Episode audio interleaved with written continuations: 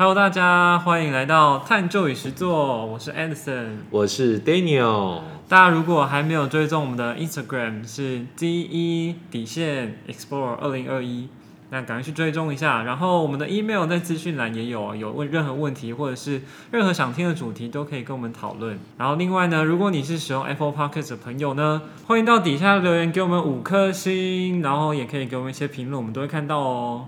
那我们就开始今天的节目喽。耶、第八集，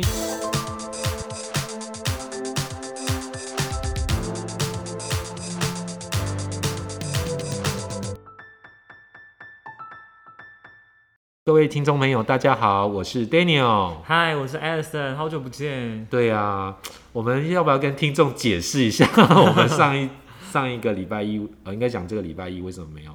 哦，对对对，就是为什么我们又隔了两周才更新这一期？对，首先是我自己的部分啊，因为最近，呃，应该说，我最近很开心，就是嗯被学生找去表演，嗯就是跟学生一起合作，那瑞音社合作一首歌这样子，所以我就觉得超级开心。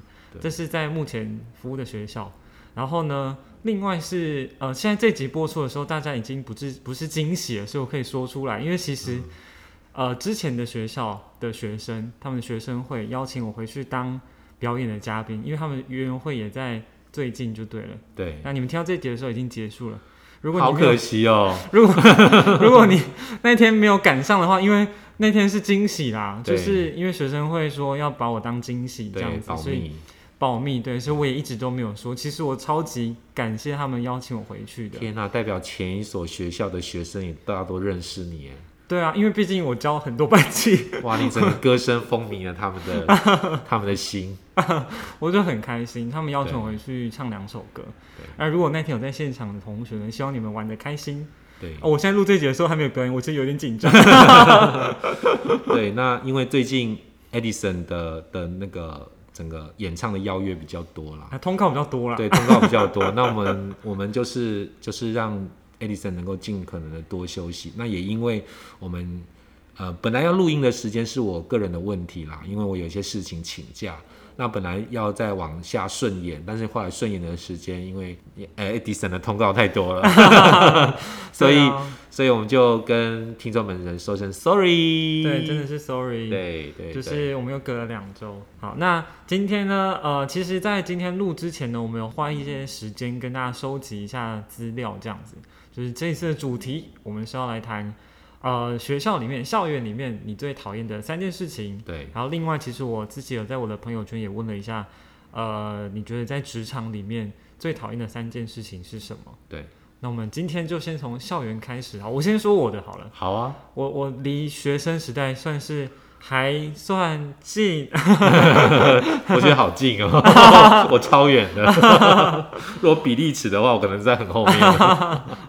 好，那我在学生的时候，我觉得我第一个想到我最讨厌的事情是，就是你身边一定有这种同学，他成绩超级好，然嗯，后他不管怎么考试都考得超级好，然后考试前他就看起来就没在念书，你问他说啊你念了吗？他就说没有啊，我没念，我昨天在玩游戏哎，就隔天 结果隔天考试考出来又第一名，哦我就觉得啊，为什么？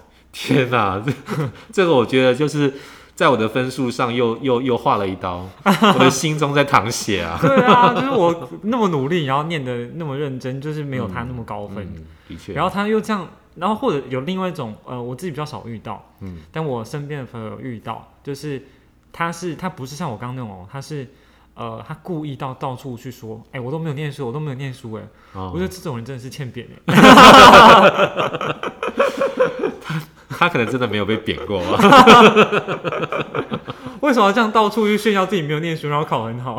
对啊，对啊，但这这种这种人，其实在学生的族群里面算是非常的多了。对对对，对，那那其实像像我觉得这种人，其实第一次在用这种招数的时候，第一第一次可能会奏效，哦对，可是之后如果还是用一样的方法的话，我只能说他真的不是很聪明。真的就是为什么要一直这样子呢？学不乖哎，对，还是他真的就是没有被骂过？其实我我有对这样的一个学生的一个心理状态去曾经去思索过。我觉得其实这样的学生，他是一个极度缺乏安全感的学生。哦，怎么说？没有没有安全感，对，因为因为像有些人读书，他他总是觉得他一定要一百分，哦或者是他连续一百分，那才达到他的标准。嗯，所以当他虽然考了九十八分，也是全班最高分，其他同学都是七十头以下，他还是觉得说他的准备还是不足够的。对，其实嗯虽然刚刚我们这样开玩笑的谈啊，我们都大概知道，其实呃，我们需要换个角度来看这件事情。对，那呃这件事情呢，就是因为其实像刚刚 Daniel 说的啊，就是每个人的标准不一样，那也许你没有办法同理到他的标准就是那么高，对，但对他来说，可能少了两分都是很痛苦的。是的他不是故意要去呃去折磨其他同学，对而是他真的对自己很失望。是的，那我觉得这可能需要我们互相就是同理一下。就是如果你今天听到这个同理的想法的话，也许你之后就可以比较释怀，对甚至你也许会想要安慰他一下。嗯，然后，如果是你本来就是对自己要求很高的同学，也许你之后可以再顾虑一下其他人的想法。嗯，虽然你对自己很失望，但是嗯其他人可能会因为你的对自己的失望而感到一些不适，这样子。对，嗯啊，对，我们应该要先整理一下，就是学生呃我们收集到的资料，对不对？没错。好，我们先来，我们很好奇哎、嗯我们很好奇，我很好奇说，那学生的前三名会是什么样子呢？嗯，好，那我们来分享一下我收集到的资料。其实哦，在这里顺便感谢一下我收集资料的，就是广大的同学们，对，就是给我的超多回复，很开心。嗯那其实真的要排前三名有点难排，因为有几个其实都还蛮相近的。嗯哼，那我们就大概以我们看到的来来分享。好，第三个，我觉得这个，嗯，我自己也是蛮在意的，在学生时代的时候，哎、其实到现在都还是有一点。嗯，好，第三个，很多人说到的是借东西都不说一声。哦，的确是，对啊，就是。嗯我今天比如说我要跟你借一张卫生纸，或者是哎、其实为什么不算用借的，对不对？这这根本就是用抢的吧？他不打算还的想法。我应该也不希望他还我，对 除非还我新的一包。对，还有一种就借口罩，啊就借口罩对真假的？对对对对，因为之前疫情比较严重的时候，有时候去哪里都要用口罩。那嗯有时候其实我也会跟别人借口罩，但是我也会很礼貌性问他说：“那我我要不要还你？”嗯那是基本上口罩这种是跟口鼻直接接触，通常对方也说没关系。对，对啊，或者是哦，我觉得，哎、跟大家分享一下，就是我今天，比如说我跟别人借这种卫生纸啊、口罩，当然我们用过，就不要不要不要 还，用过的不要不要还他。所以我意思是说，我意思是说，我们可以跟他说，如果是我的话，我会跟他说，哎、那我明天带一副新的来还你，哦，这样他就会知道说，哦，你是有这个意图是诚意的，要要还的。对对那如果他觉得不用，他再跟你说不用，这样就好了。哦我觉得如果你说，那我需不需要还你？跟我明天带还你，那对于借你东西的人那个感受应该差蛮多对，的。没错嗯没错，那是一种被尊重的感觉。没错，对，嗯这也是说话的艺术。没错，那就是这个主题啊，其实学生还有说到，就是有一些人是借了都不还的欸。但我这一定不是卫生纸，哦，他可能借真的，你跟他讲说你怎么都不还，他最后一还你用过的。太可怕了。对啊，他可能是借，比如说呃行动电源，我想到的。哦，啊，或者是充电头、豆腐头，或者是借了不还，这好难想象哦。对，我我也要充电呢。对啊，我是没有遇过啦，但是学哦生有提到这样，同学有提到，对，就是他可能借了那些东西却不还，嗯，哎、这真的不行哎、你跟别人借东西就是 就是要还啊，诶，我我有遇过一个状况，就是说，可能就是我跟别人也不能算算借钱啊，就是说，可能我们出去买个饮料，说啊，那个我忘了带零钱，你可能帮我出一下。可是我后来真的是会忘了还呢、哦，忘记了，对，对那我我其实我还蛮希望对方提醒我的，所以对方如果提醒我，不会觉得是有任何不礼貌。哦对，，但是我会就拍谁？对啊，其实会很不好意思，对对，我下次一定会记得。对以我们比如说我跟别人借东西，我对真的是不小心忘记了，对我很努力的借，但是不小心忘记，那别人提醒我的时候，我真的会超级抱歉的。当然，呃，你可能会想说，你今天是借东西给别人的人，对你可能就会想说，啊，你跟我借，你本来就要自己记得啊，你为什么可以忘记？对的确是啊，但是也许就是真的，我觉得人难免啊。你知道，我听过一句话，我觉得超级有道理。嗯你知道人的大脑是用来做什么的吗？用来忘记的。其实忘记也是一件好事啊，如果什么事情都记得的话，对啊，而且因为其实有很多事情嘛，大家都有很多事情，也许有时候他真的是不小心忘记了，那我们就呃礼貌的、客气的跟他提醒一下。嗯如果他真的还是不还，那就把他抢回来，我本来要说，那我就会很讨厌他。那 下次就不借他了，就很对啊简单了。就真的对啊就，是有借有还，再借不难。对啊，真的真的，所以大家借的东西真的还是要记得还一下啦。对，好，这是第三个的地方。嗯，第二个啊，就是呃，哦，这个就是第二个，大概就是跟我们刚刚开头讲到的，就是说自己没有念书，但却考很好的。嗯，对对对，这个也蛮多同学提到的，也的确，因为现在在台湾的教育就是很多考试嘛，对，那大家都会在很很常在成绩上面有竞争，这样。对，所以蛮常见的。那呃，就像我们刚刚说的，我们可以换位思考一下，其实同学可能没有什么恶意，就可能真的是呃太太对自己的要求太高了这样子。对。嗯，其实我有想到说，以后遇到这种同学该怎么办呢？该怎么办？我就会安慰他说：“你不要对自己标准这么高，好不好？” 对啊，其实，其实我觉得这样的对自己要求标准高的学生，其实我们可以让他用其他的方法去转移他对这件事情的注意力跟压力。比如说像什么事情？比方说，你都考九十八分的，我们都只有考八分而已，那你可以帮我们进步到五十分，这也是一种成就感啊。啊、对，就是对让他有额外的成就感。我觉得这个还不错。对对对，不虽然对方可能不一定会接受这个成就感，但至少可以 try。嗯，说我自己的例子好，因为我曾经也是这个欠揍的人，真的吗？真的，我对不起，对不起我的同学，对 但是在这个地方发表歉意，跟大家说 sorry。真的，因为但是那个是很小的时候，那是国小，不像高中，因为高中我成绩没有到那么好，因为我从小就是对数学比较有兴趣，然后小学的时候就任何小考、段考啊，我都是一百分，一直到。我记得超清楚，一直到四年级下学期最后一次考试，就期末考，对，我考了一个九十二分，嗯，然后我听到分数的当下，因为那时候就是老师在教室念分数给大家听，发考卷啊，发考卷。然后我拿到的当下，我就整个爆哭、哎，啊，爆哭。然后我同学说：“你哭屁呀、九十分哭屁啊呀、你要不要千里寻人寻一下这个同学？突然一语惊醒梦中人。我已经忘记是谁，因为大家都这样说。对啊，但就是反正我还是算班上考很好的，对其实我真的就是因为我不想要破坏我那个满分的记录。哦的确是啦，因为你有个记录在前面。对啊，对啊，所以我算是可以理解学那个现在的同学们为什么会有这样的想法。嗯所以呃，其实我现在也还是会有遇到啊，就是同学可能会对对物理比较拿手，对或者是对某个章节比较拿手，然后他就跟我说：“哎、老师，这很简单哎。”然后我就说：“那个其他同学其实还觉得蛮难的。对客观来说，其实这个章节算是困难，可能你只是刚好在这个地方比较拿手。对我们还是要顾虑一下其他同学是怎么怎么想的，这样，因为你说出来他可能就压力很大，这样。啊，那其实我有这样说过，那学生也跟我分享过，他说：“哦，我知道，我知道，可能我自己比较没差，别人也会说，因为像我的英文很烂啊，同学这样说、啊，我英文很烂、啊，同学都说他英文很简单、啊，对，就这样子而已哦。对，然后我我其实也不会觉得怎么样，对就是他可能他的心态相对来说是比较不会去在意这个，在意，对但呃，这个就是也算是我们前面讲同理心的部分。对就是可能我自己觉得没差，我觉得 OK。可是我今天接收到资讯说，哦，原来别人是有差的，嗯哦，那我就知道，那我可能需要多注意。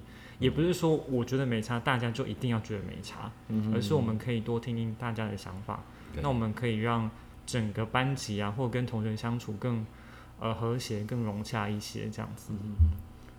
好，第一个最多的，我觉得算是最多的，嗯哼，大家很讨厌的就是同学很不会看场合，很不会看脸色。怎么说呢？他讲了好多个例子哦。真的哦，对对对，像第一个很常见的是，呃，同学不顾大家在休息，然后一直在大声喧哗，一直在大声聊天，哦或者是这同同一类型还有一个就是早自修，哦然后其实就就一直念呃一直吵，没有在念书，然后同学觉得很讨厌，这是很多人说的，我算是可以理解，因为我是一个午休需要睡觉的人，嗯嗯。对，包括像现在在职场，午休也需要睡觉。对，那如果我今天没有戴耳机的话，我就很难入睡，因为我自己算是浅眠的。对，那如果我身边都有很多声音，我没有办法睡觉，嗯那我唯一的睡觉时间就被剥夺了。是的，我就很希望同事们 或者 我的同学们可以顾虑一下，我需要休息。对，对啊，其实这个也是也是同理心的延伸啊，我觉得嗯，就是大家可以想一下说。你明明就看到有同学在休息啊，啊，为什么你还要这样子一直去吵到别人？可能你就是不需要休息，可是嗯对方需要休息啊，嗯那你可以去换个地方，或者找另外时间再聊天，嗯，就不用急着在那个时候聊天。没错，对啊，而且像那个什么，有一些人可能有一些同学可能是上课睡饱了，中午睡不着觉，对啊，就是别人上课很认真，所以中午就要睡觉啊。我觉得他精力旺盛。对啊，不像你可能上课 睡饱了，中午就不想睡觉那。遇到这种同学该怎么办？如果我是那个被打扰到的同学，我可能如果啊，我分类一下好了，如果我比较有勇气的话，我就会直接跟他说，就跟他说，那个我们大家都在睡觉，你可以就是先安静一点嘛，或者是就再小声一点，这样，不然我怕大家都没睡好，下午没办法上课这样。嗯嗯啊，如果我今天比较没有勇气，那我嗯就会跟老师说一下，跟班导说，请班导协助。嗯对，所以我觉得就分类一下，如果你没有勇气，那至少你还可以找老师，嗯，老师一定可以帮助你这样。对，老师可能就说，哦，那我把他抓过来导师室。其实其实我会建议各位同学们呢，如果遇到这种状况，一定要及早，你不要把怨气埋在心里面太久。真的真的，对，因为最后一次爆发就会有吵屁呀。对对，然后就大家就会闹得很不开心。对对对，我觉得实就是一件小事。对对对，所以我觉得有状况就提早反应了，嗯提早反应。对，对，没错。好，那另外呢，不会看场合脸色，还有像口无遮拦、人身攻击。那同学还有同类型的啊，还有提到就是过度嘴炮。我觉得这个，度嘴炮。我觉得就是，嗯、大家就比如说我们现在在的学校，就是可能男生班、女生班，对大家都是同性别，所以大家可能就会比较口无遮拦，就是都会开玩笑就对了。对过度嘴炮，我觉得我的理解比较像是大家彼此都会开玩笑，比如说哦，他就是呃哦哦，像有一个班上同学啊说他是香肠哥啊，大家 老师叫香肠哥啊，香肠哥，然后说啊为什么？然后我脑中大概有个想象，我有猜测，对。我大概可以猜到，对，可我后来偷偷去问同学，是真的吗？他说嗯没有，我看起来明明就还好，大家就是开一直开他玩笑这样。哦，但还好那个同学其实还好，他可能没有到很 care 这个，那就没关系。对。可如果今天大家都和乐融融的在在开玩笑，你突然戳到别人的痛处，对。他一开始也不好意思表达出来，因为他可能顾虑到大家和乐融融嘛，对所以他可能就先忍着，对。他可能说啊，就是 one time，就是一次而已。对对。结果他却一直一直接收到的话，那他肯定是很痛苦的。对。对，那也许他会很在意啊，就是我明明就不是，对，这很难说啦，就是还是要，呃，我觉得啦，如果是我，我我当然想要维持那种互相可以开玩笑的关系，但可能开玩笑到某个层面的时候，你可以，就你开玩笑的时候，应该要看一下对方的表情，第一次、第二次、第三次会不会有什么不一样？那个微妙的差异，如果你有观察到，那我就会去问他一下，哎、你会不会不开心啊？嗯如果你不开心，跟我说一下，我下次就帮忙阻止一下大家。嗯对啊，因为我觉得有时候，就像我刚刚说，他可能不想要破坏那个气氛，嗯，所以就让大家继续这样子。嗯哎、我这个也可以分享一个超 超白痴的事情，我自己，哦我小学的时候也也算是，我那时候觉得我被霸凌，但是我后来想起来，真的太、太白痴了。哦，怎么说呢？因为我的名字的关系，我的嗯名字，呃，因为在这里 在节目上不方便透露我的名字，啊但是我的名字是可以有很明确的谐音的。啊啊然后小学的时候，大家就第一次，我就第一次遇到这个谐音，然后大家就疯狂那个谐音叫我的名字，我那时候超级不开心的。啊！我说我就有名字啊，你为什么要这样叫我？我就超级不开心，我甚至还哭出来。对但其实现在想起来，我超超喜欢这个谐音的。啊啊但那个当下，我会觉得很不开心，可是是我也不知道怎么表达，对因为可能客观来说，我还是知道这个没什么，对可是我就真的很不开心。对对啊，所以嗯大家还是可以呃多多观察一下，就是身边同学的反应是怎么样。对，不晓得 Daniel 有没有类似的情况，就是身边有什么？有啊，其实我最讨厌别人说我瘦，啊真的假的？虽然虽然瘦这件事情可能对很多人都是一种称赞啦，那我就先去，我就会先反问一下说这是称赞吗？哎、那为什么你讨厌别人说你瘦？嗯，应该是说，我觉得就整个客观标准来说，其实我觉得我的身材算是标准，我不算瘦。哦，我懂你意思。对，所以所以我到我不知道哎、我是不是很欠揍，没有没有没有，因为考九十八分，好烂哦。不是不是，我觉得我我可以理解，就是你、嗯我我猜测你在意的点可能是我就是标准，你为什么要说我瘦？瘦对对你来说应该是一个低于标准的事情。对，但对对从那个说你瘦的人来说，我可以理解他为什么说你瘦，因为对他来说瘦就是一个标准。对，所以他是在称赞你哦，你好标致哦。其实我觉得看他后来要接的是什么啦，我觉得可能有一次我有受到影响。哦，真的吗？他什么样的影响？因为他说你好瘦，接下来说瘦的人容容易得癌症。什么鬼？对，所以我就可能那一次印象就觉得很不是很好了。对了，所以所以 所以我觉得有时候，所以像很多人讲了一句话之后说，哎、你称赞你很瘦，我就会问问他说，你是真心的吗？啊，接下来要说什么？对，这对真的很好笑哎！对怎么怎么什么人会在说完你很瘦之后说你容易得癌症？我跟你讲，这是要延伸我们接下来讲的职场大家不喜欢的几件事。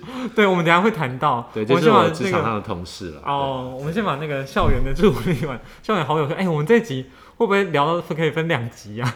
啊，这个这个职场上也有一些不会看脸色、不会看场合的乱说话的人，我完全同意。对都有。对，就是同学们，你们知道，就是这种不看脸色的事情啊，他可能一辈子就这样子。对，他的演化上不会绝种嘛？我们只能自己调试。对，要自己调。我现在都调试的很好，就对对基本都不带理他。对，对，真的就是要忽略他。对他在讲第二句话的时候，我就赶快走开。说，哎，我还要一会儿有事情，我先走啊，我要去一下厕所。对对对对对，OK。对啊，好，那另外就是不看脸脸呃不看脸色不看场合，就是还会有那种插话不顾对方感受的，我觉得这些都算是同一个类型、啊。对大家就是真的，我们今天主题一直环绕在大家要有同理心，大家有没有发现？对，没错。借由今天这一集，你可以听到很多人的想法，我觉得也不错。嗯像我接收到同学的这些回应，我其实也蛮开心的，因为同学还有提到一些，比如说有一些同学自以为是啊，目中无人，这些比较少，呃，数量比较少，但是也是有。嗯，大家讨厌这样子的人，那可能还有像同学讨厌，就是你装懂装熟。哎、我觉得装懂以老师的角色来说也是蛮讨厌的。对啊，我常常装懂哎，你说你吗？有时候会啦，但是我后来都提醒自己说，呃，好为人师，人之大忌啦。其实有些事情就是、对，其实我觉得不论是在课堂上或是在私私底下相处，我觉得有时候，我我举个例子啊，有时候你在球场上，就是有时候你打球失误嘛，对不对？嗯，那这时候呢，可能就呃场边就会出现一个声音，哎，你该怎么打，该怎么打，怎么打。哦，对啊，其实你就超觉得说。其实我已经失误已经够难过了，然后然后还有一个声音一直在旁边指导你该怎么打球，我觉得那是一种二次伤害。真的，通常对这时候我觉得比较好的做法，不晓得这样做好不好，我可能就会跟他说一声辛苦，你已经做的很好了。对，对，那如果你真的是，比如说你是老师，然后看着学生的话，那也许你可以再找另外的时间，就不要当下跟他说你应该怎么样这样子，我就觉得，真的是二次伤害。对，对，有有时候学生也是在课堂上会犯错啦，对啊，对，那我们就会稍微提醒一下，说你该怎么做会比较好。对嗯，其实像我自己在装懂这一部分，以前也曾经会这样子，对但呃后来会发现损失还是自己啊。对，没错，因为装懂你，你就真的只是装，你没有真的懂啊。而且嗯我后来呃深刻体会，其实现在遇到我的学生，应该都可以发现，就是我有时候可能真的某个东西忘记了，课堂上某个东西忘记了，那我会诚实的跟他们说，就是真的很抱歉，我只是嗯一时忘记。对然后呃，但是我先声明一下，我忘记的东西不是说一定要教的东西啊，可能是那个数学推导之类的。物理的话比较少，但是也是会有出现，难免是会一个不小心忘记。对对，但呃，就我也很感谢同学不会太太怎么样，对。就是我后来就一定会再补充一下，因为毕竟我犯了错嘛，我也不希望他们学到错的东西。对。，其实其实像我们在课堂上有偶尔也会讲错，那自己发现的时候就跟哦，sorry，老师刚刚讲错，临时口误。对。我，觉得一般学生都可以接受了。对啊，对啊，而且我也很感谢同学会课堂上跟我说，老师刚刚那个是不是有错？我说哦，对对对，谢谢谢谢，不小心写错了，对，对，不小心讲错了这样，嗯。所以大家还是可以帮忙提醒一下，其实没什么，嗯。对，然后还有一些同学会提到哦，比如说有团队合作嘛，做报告啊，准备活动啊，都在摆烂啊，拖延，雷神，其实 我也，我也很讨厌这种哎、啊。就是因为我自己是很喜欢参与团体活动的人，也很常就是当那个 leader 的角色，所以我就啊遇到这样子的伙伴也是蛮头大的。还有种还有一种人是装忙，对啊，就他明明没事，对啊，他装很忙，对哦我晚上要补习，我晚上那个我妈叫我要怎么样这样，也许也许他可能真的有这些事情，对。可是我觉得有时候是一个心态的问题，就是他如果真的有意识到自己需要付出，对这个团队付出，那他应该会想办法去挤出时间，或者是用另外的方式来跟大家谈，我可以怎么帮你，可是那个时间我真的不行。嗯，同意，对，其实这样子说，大家就不会觉得你是装忙了，对，大家知道你已经很尽力了。嗯嗯，嗯，大家其实还是分辨得出来的啦。对啦，对啦，对啊真的，真的。嗯啊，然后学生们呢，其实大概是这一些啊，就他还有提到一些呃比较少人提到，像自私啊，还有很好笑，楼梯并排走却又走很慢。这个在马路上一样啦，龟速车走内侧车道一样的道理。对啊，对啊，对啊，就是还是要注意一下自己在哪个地方。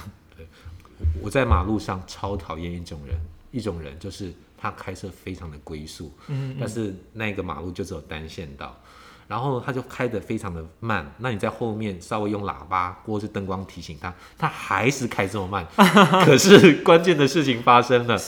当红绿灯快要变成啊、红绿灯从绿灯快要转红灯的时候，他就加速他自己他自己闯红灯，就留下我后面在傻眼，在等红绿灯。傻眼，我跟你讲，真的是。在马路上这种人超多的，嗯，我超讨厌。不知道他在干嘛，他可能在放空，对不对？然后他他的那个那个那个什么，那个叫什么巴夫洛夫的那个，啊，对条条件制约，他的条件制约就是红灯的时看到红候就会踩灯就油门。呃，太好笑了，太好笑了。那校园的部分，我们就大概先谈到这，分享到这里啊。对，另外就是我另外收集到职场霸凌的部分，部分，对。那想要先请问一下 Daniel，你觉得你在职场上最讨厌的事情，呃，或许不是最讨厌啊，你可能比较讨厌的事情是什么？其实我发现这一次收回来的问卷哦，其实谈到最多的，其实我也觉得那是一个职场上很常存在的问题，就是老鸟欺负菜鸟。啊，这个我实在是太懂了。对对对，那其实我会觉得说，我觉得有时候对新人的感觉来说是老鸟欺负菜鸟，但是我觉得有很多时候是双方的人没有沟通好自己的想法跟态度。嗯，我同我同意。对，其实其实以我们当老师来说的话，其实都有所谓的新手的阶段。嗯那我记得我以前在实习的时候，我的指导老师告诉我说，进入职场呢，你必须要有一个很健全的心态。他希望我做一个 yes man，嗯他希望什么事情都能够接下来做。然后，当然每件事情你会也会可以从中得到一些不同的收获。可是我觉得有时候对于一个新手的菜鸟来说的话，你叫他当个 yes man，可是你的资深老师却没有给他任何的指示跟帮忙的话，那这个其实就已经构成了一个职场霸凌的条件。就是我们说的白话，也就是丢工作了。对对对，因为他他会无限制的承受到很多的工作，可是对他来说，他对这些工作完全没有头绪。对啊，对，所以我觉得一个最好的沟通模式是，以我来说啦，嗯我就会跟他说，来，我们接下来有几个工作要麻烦你。那以以往我的经验来说话，你要该怎么做？那我也会跟他说，我为什么要能做这些事情的目的跟用意是什么？嗯嗯，对，那我也希望他在这些事情之后能够得到一些收获。嗯那我觉得以新手的角度来说的话，他比较知道他的目标跟方向在哪里，嗯嗯嗯，他才比较不会有一些职场霸凌的感受。我我很同意 Daniel 说的，因为其实我自己遇到的情况，我会觉得是霸凌的时候会是，呃，他根本就没有给我任何指示，就是要直接要我去做。对但这个要做的事情又是完全空白的，因为现在面临新课纲嘛，一定会有完全没有前人做过的事情要做。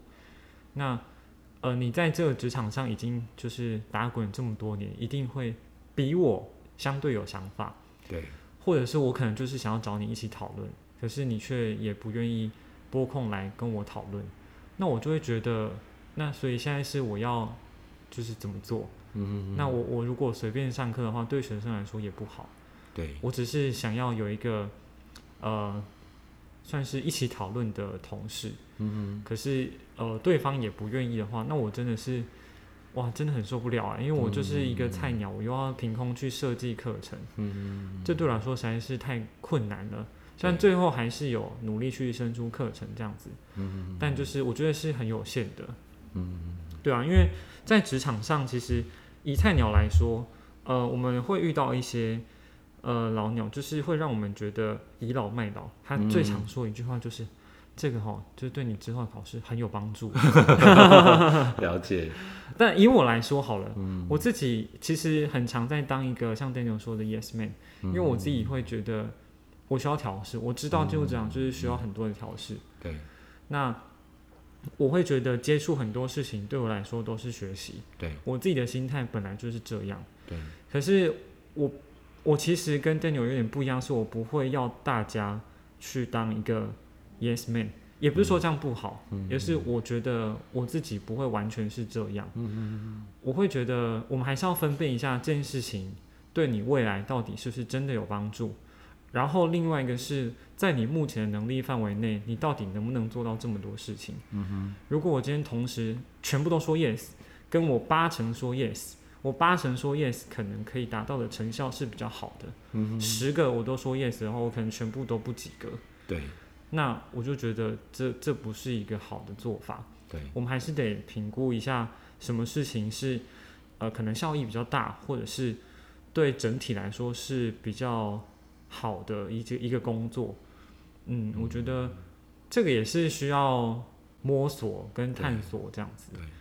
其实我们刚刚谈到这个职场霸凌的问题，其实我们在观察很多的霸凌问题的时候，其实往往会归纳出一个结论啊，就是往往现在霸凌你的人，他其实曾经也是个被霸凌者。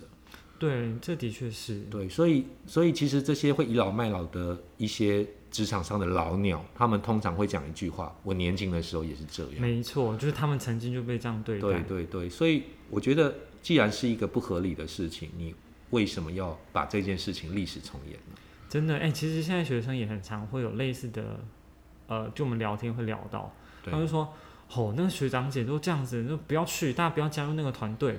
对然后我就说，那你就进去改变他因为你现在在里面了嘛，你最后有可能就是去当干部啦。对，那下一届你就把它改掉啊。嗯学生第一个想法可能会说，哼哼，我可以改掉吗？嗯，可以，当然可以，对对，不要小看自己的能力。真的。而且你哎就当干部，你既然知道前面做的事情不合理，那我们就进去改变，你就成一个伟人了。这个我们在生物学上叫 keystone species，就是一个哦非常关键性的物种。啊，对对对，这这是非常，我知道很难啦，当领头羊真的很辛苦对对，但是成就感也相对大，你学到的东西也相对多。对对，一个新手需要成就感。对，的确是。那那我在这边也是跟听众朋友提一下我自己的意见啊。当你是一个职场的新手，当你受到职场霸凌的时候，我觉得你要懂得保护自己跟求救。嗯，那求救的方法，我会建议你，其实不是每个职场的老手都是霸凌别人的人。嗯，那这个时候，你可以去请益一些哦，你觉得可以帮助你的老手去解决你的困扰。嗯。也许他们老手跟老手之间的横向沟通是 OK 的，或者是这个霸凌你的老手，他其实没有恶意，可能是你的过度解读。对，那我觉得这时候适时去请教一个有经验的、你信任的老手，对你来说会是一个很大的帮助。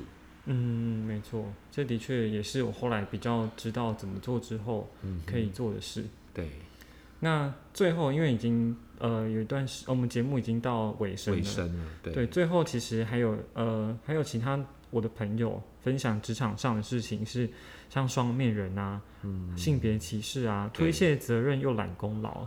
哦，我觉得性别歧歧视这个议题可能又会再更大一点，对但如果像双面人，我觉得那个朋友也蛮有趣的。他说双面人其实多少都有，对可有些真的太夸张，可能就是背后说你很严重的坏话，然后表面跟你说啊我是超级好朋友，对，那种就真的还蛮 讨厌的。没错，对啊，然后像推卸责任、揽功劳，我觉得揽功劳在我们教育圈，呃，我目前来看是不明显啊，对不明显，还好，对对但是在私人企业的确是蛮重要，因为它跟对升迁有关系。对，没错没错，对。